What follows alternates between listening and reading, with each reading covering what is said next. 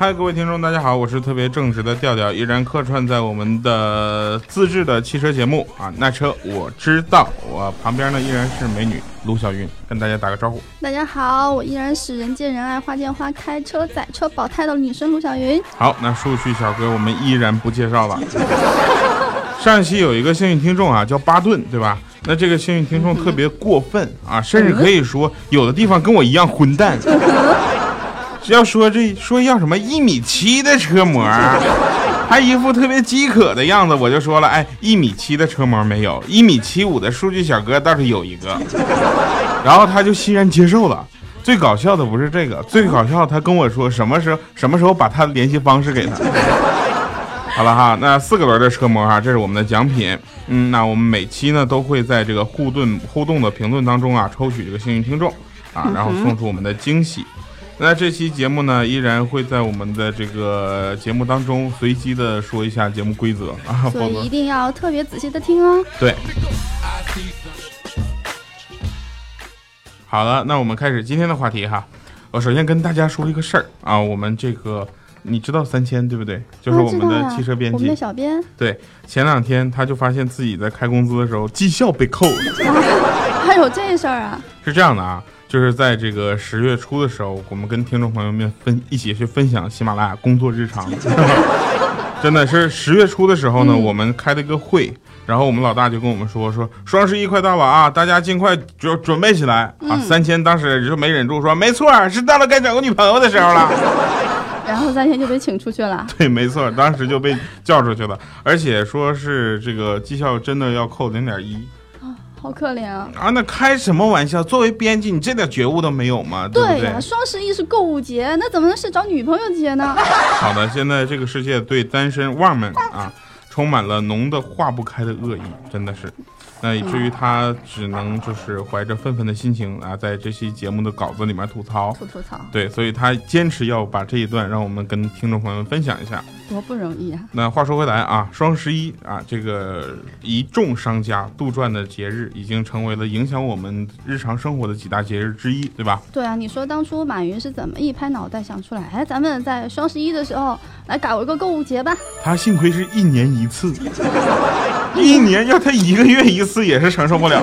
还有双十二呢？嗯，是的，同样在车市其实也有一些故事，是除了我们日常生活的这种快销，双十一。一是一个很大的卖场，在汽车行业呢，其实，在双十一的时候也有很多促销的事儿。嗯嗯，比如说像我们所知道的某宝的这个网站上，他们的呃某猫，对吧？啊，这个等等一下，这要是某太多的话，不太好说。你刚才说的是淘宝吗？对。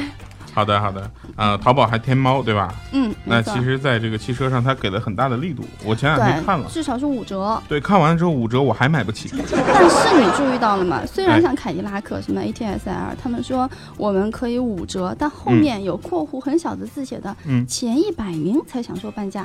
前一百名，也就是说，这其实很有可能我是第一百零一个去，就没有五折这个优惠了。对啊，你知道在双十一的时候要去抢那个前一百是多么多么的不容易啊！嗯，抢手机我是能理解，车也需要抢是吗？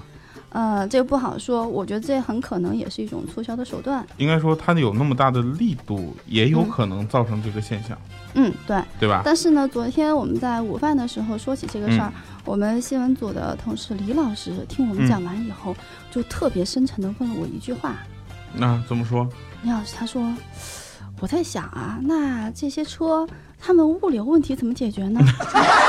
我记得前段时间就是淘宝也有个噱头，就是说兰博基尼在那开旗舰店了，然后很多人都上去问说：“亲，包邮吗？”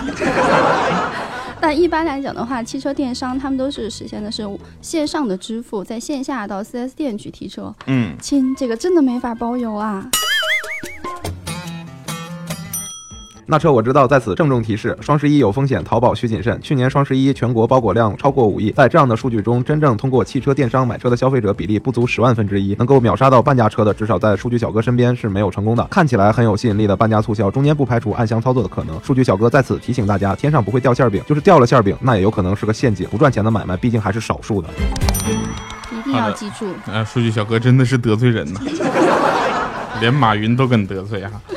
好了，那我们继续来说。那其实现在双十一是一个热点话题，对于车界来说，我们还有另一个热点，对吧？对啊，长期来说，新能源车呢肯定是另外一个热点话题。昨天我回家的时候，在我们家楼下，我刚刚一进大门，乌泱泱站了一一堆人，然后全都是一些大妈大叔，就闲散人员跳广场舞呢。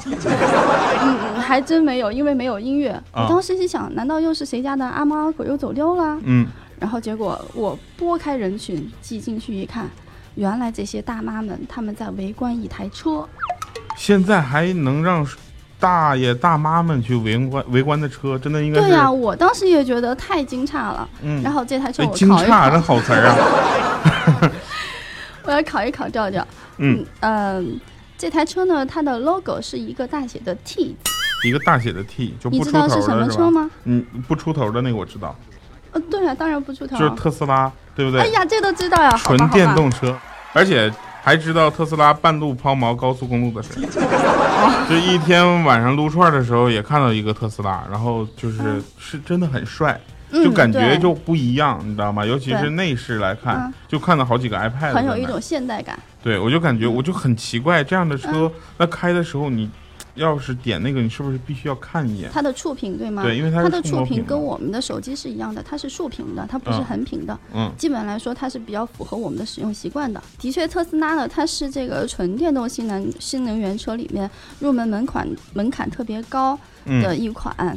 然后呢，但是它确实不是特别适合我们的一种选择。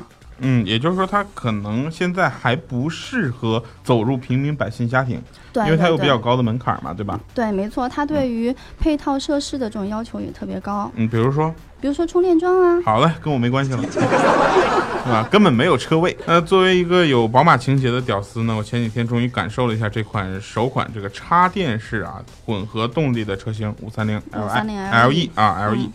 呃，所以关于这款车呢，必须我亲自来说一下。这个机会给你了。好，谢谢谢谢。那宝马啊，以及不管你是华晨的还是进口的，聊一聊。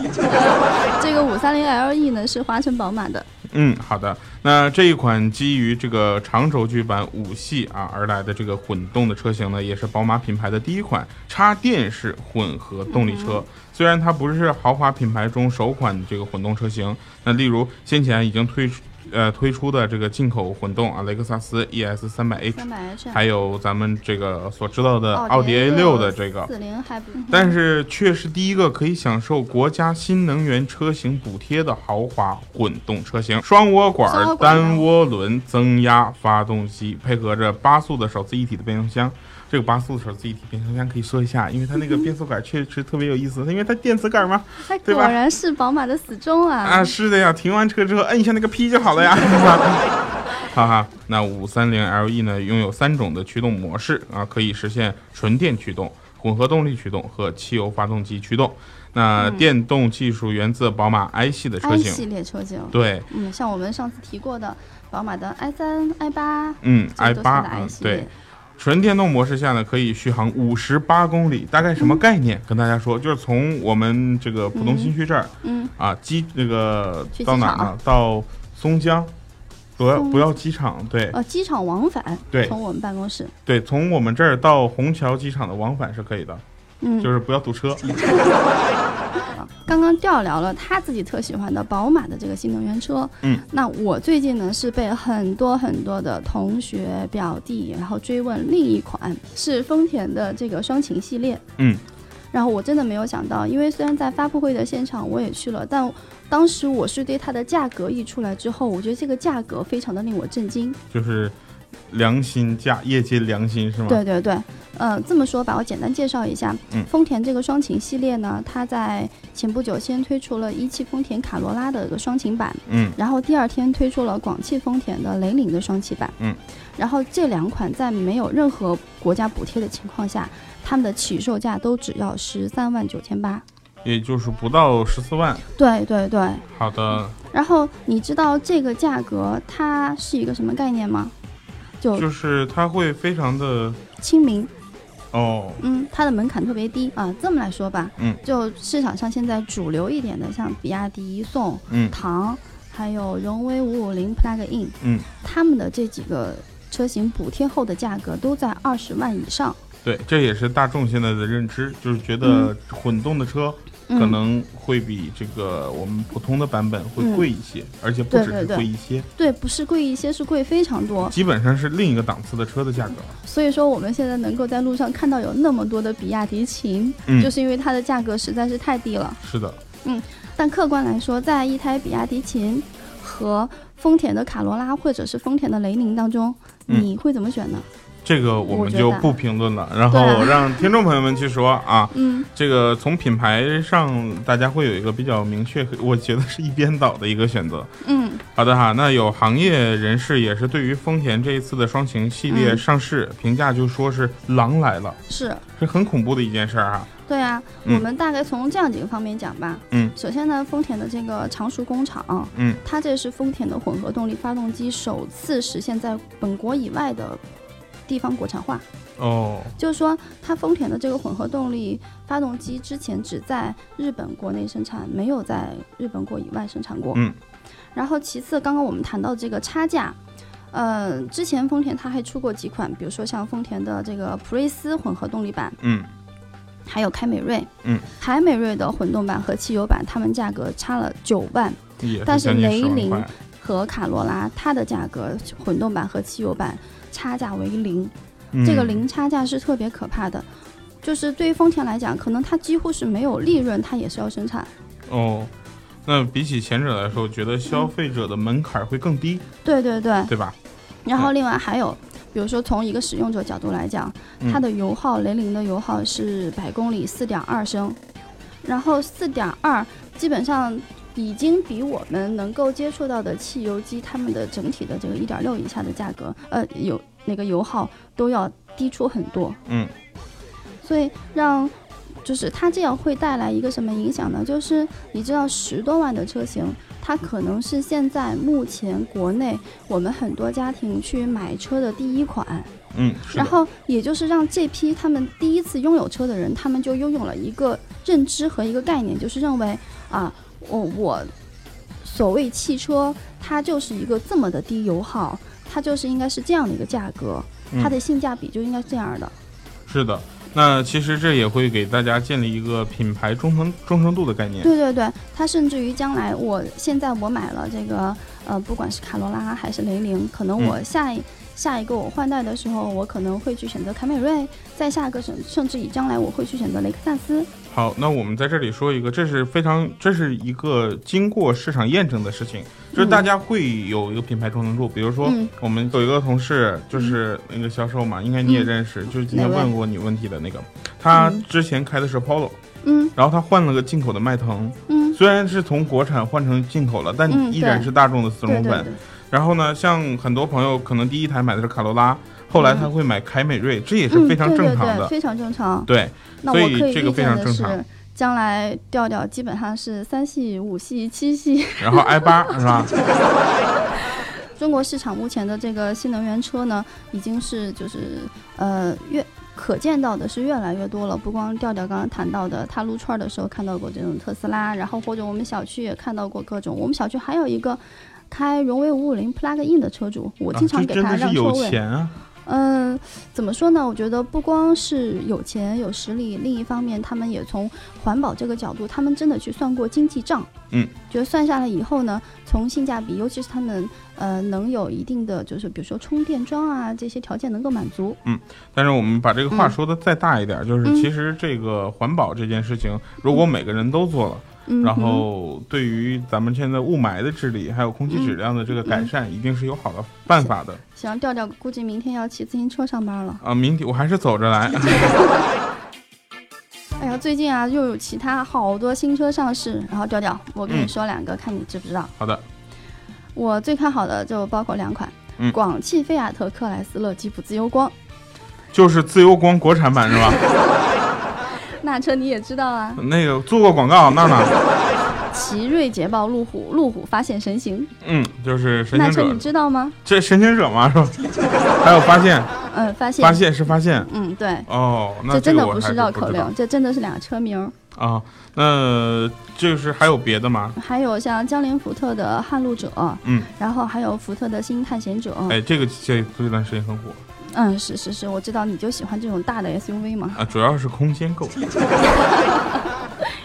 还有期待的高尔夫 GTI，还有东风日产的新蓝鸟等等的，嗯真的是数来数去越数越多。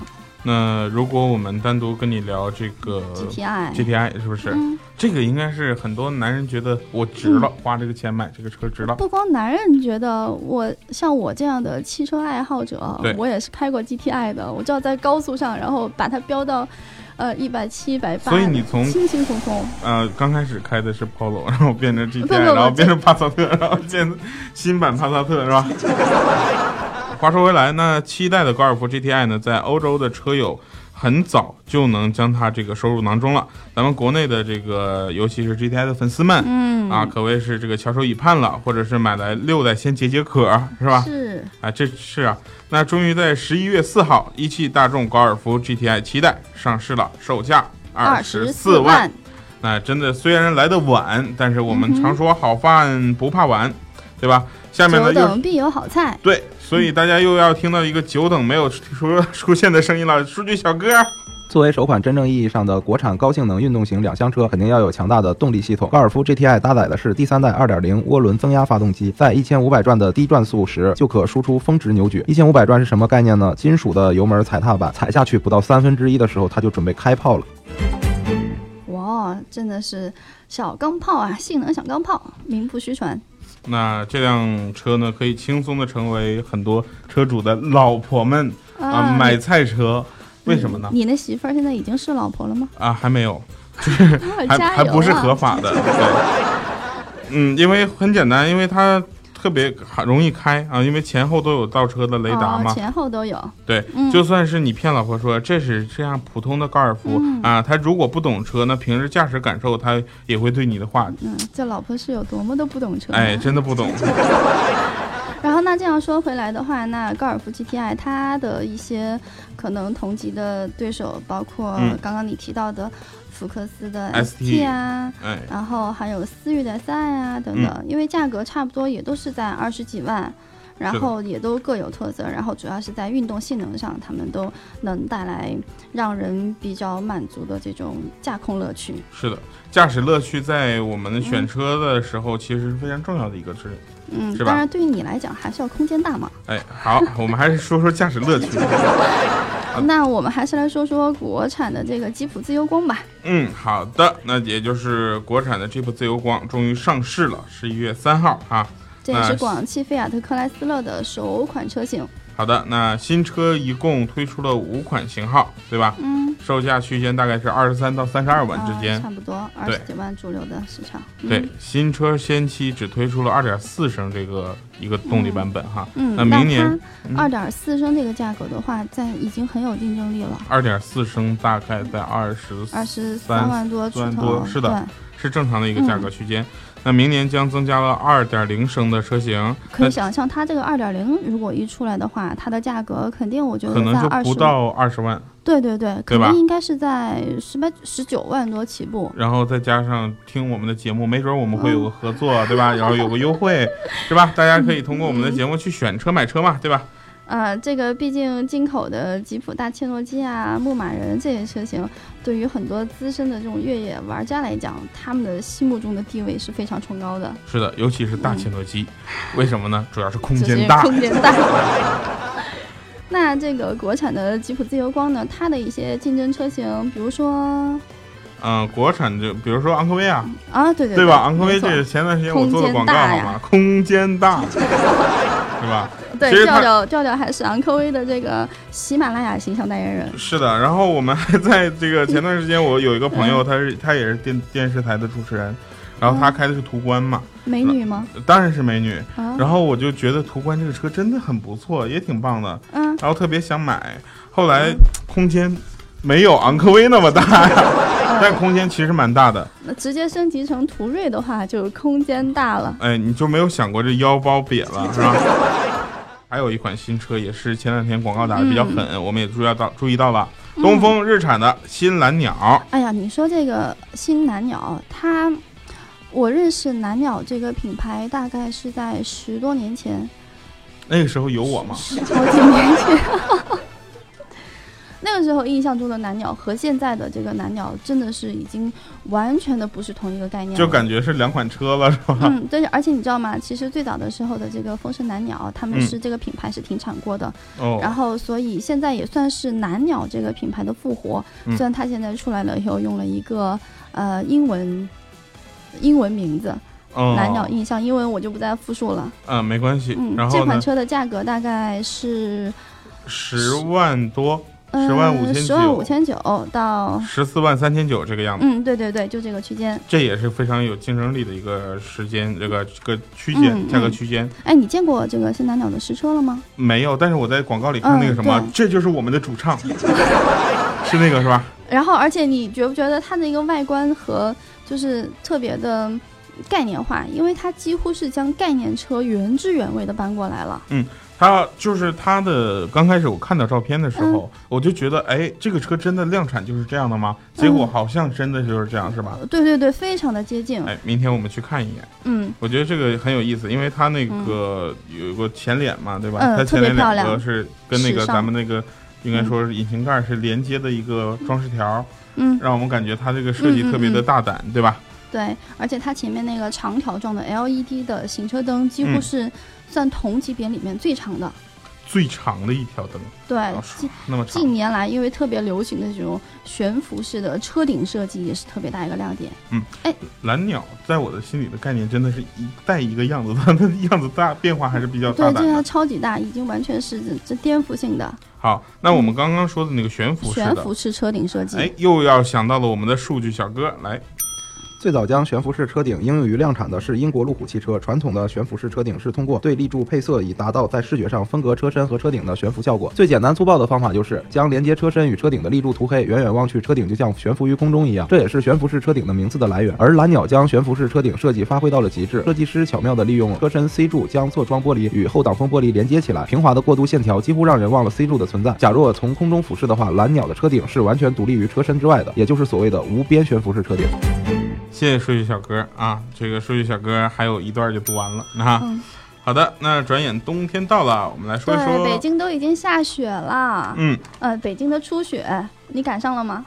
北京的初雪真的是不是很好听的一个说法。但是虽然很冷呢，但是作为资深的车迷的话，我觉得肯定还是很喜欢在这种天寒地冻的天气，还到赛车场去飙一飙，因为这种引擎的轰鸣声，轰轰轰，特别能刺激人的神经，是的，热血沸腾的感觉。尤其在可以合法飙车的地方去飙一下。嗯，对，而且现在。就有北京的一个可以合法飙车的场地，以及一个合法的一个飙车比赛。嗯嗯，大家可以去参加啦！金卡纳全国挑战赛就在十一月十四号，是一个可以冬天去开车又可以赢大奖的好地方。哎，数据小哥。金卡纳是赛车运动的一种，在欧美和东南亚地区非常流行。它不受场地限制，参赛者可以用自己的车辆参加比赛，趣味性很强，主要考验参赛者对车辆的控制能力，同时也能极大体现车辆本身的操控性能。参赛选手的目标是用最快的时间、最少的失误通过整条赛道，加速、刹车、漂移都是必要的。在金卡纳的比赛中，车手不仅需要能够操控好赛车，同时要保持专注，并一定要记得赛道，走错了那就只能饮恨了。说简单点哈，这个金卡纳挑战赛就是只要带你带着自己的车，有驾照对吧？嗯，然后自己觉得技术高的不行不行的了，就可以过来挑战了。那两个人同时比赛，同场 PK，同样线路，看谁更快，不这车技更高嘛？车技更高啊，对吧？那说了半天，我们的福利也是来了。嗯，上次我们的幸运听众已经诞生了，那么今天的抽取规则是什么呢？有请我们卢小云给大家公布一下。好，今天的节节目当中，我们提到过丰田双擎系列的这个车型，就是卡罗拉和雷凌。对，它们的混动版和汽油版的差价是多少呢？啊，仔细回忆一下，我们之前说了这个差价之后，我们都 哦，可以回听的哦。对，然后大家把这个留言依然留在我们的节目下方。我们会第十八名这个答对的听众，第十八名，嗯，我们会送出车模。哎，这回是什么车模？是一米七的呢，还是一米七五的呢？一米七的呢，还是一比十八的呢？好了，那今天节目就是这样，感谢各位收听。那车我知道，我是调调，我是女生卢小云，啊，数据小哥，拜拜。